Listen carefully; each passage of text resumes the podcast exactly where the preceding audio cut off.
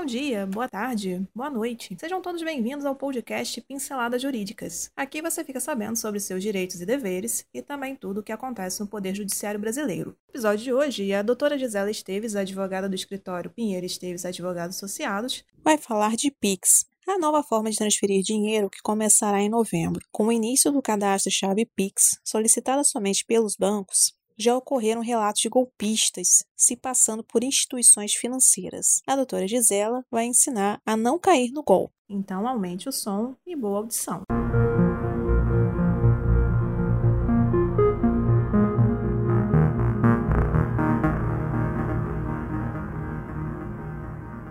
Como evitar golpes na hora de cadastrar? A partir de 16 de novembro, entrará em vigor o PIX, que substituirá o TED ou o DOC, permitindo que a transação seja feita em até 10 segundos, bastando para isso que o usuário cadastre seu e-mail ou CPF ou celular junto à chave de acesso. Com o lançamento de uma semana antes da Black Friday, mas parece que o varejo, principalmente o online, não vai conseguir aproveitar a novidade em 100% do seu potencial, no grande destaque de vendas deste ano. Por isso, toda atenção e cuidado é pouco, para não cair em golpes na hora de cadastrar seu Pix, sendo que a melhor orientação é o usuário cadastrar suas chaves nos apps dos seus bancos ou instituições financeiras antes de receber notificações ou convites. Use o acesso do banco em que trabalha e busque a opção de se cadastrar no Pix e escolha qual será a sua chave de acesso, e-mail, telefone ou CPF, que direcionará o dinheiro para sua conta naquela organização. Pix,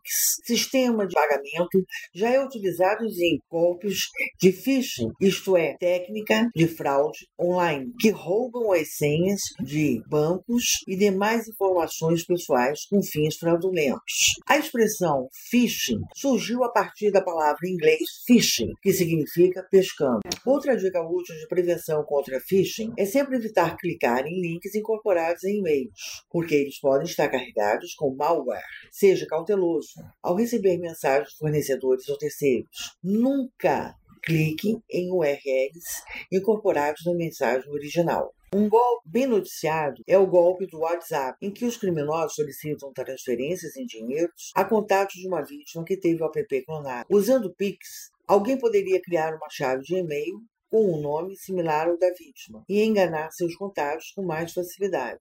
Se isso chegar a acontecer, o Pix terá um recurso de segurança que permitirá aos usuários vítimas de golpes contestar o uso da chave da plataforma e reivindicá-la para si. Dessa forma, se alguém conseguir roubar seus dados para se passar por você no Pix, será possível reverter o problema sem maiores dificuldades. Se isso chegar a acontecer, o Pix terá um recurso de segurança que permitirá aos usuários vítimas de golpes golpes, contestar o uso da chave da plataforma e reivindicá-la para si. Dessa forma, se alguém conseguir roubar seus dados para se passar por você no Pix, será possível reverter o problema sem maiores dificuldades. E por hoje é só. Agradecemos sua atenção e esperamos ter lhe ajudado com este conteúdo. Toda semana são lançados dois novos episódios. Este podcast tem o apoio técnico-jurídico da Pinheiro Esteves Advogados Associados e o apoio tecnológico digital da Clã de Soluções Digitais. Para conhecer mais, os links estão na descrição. Até o próximo episódio.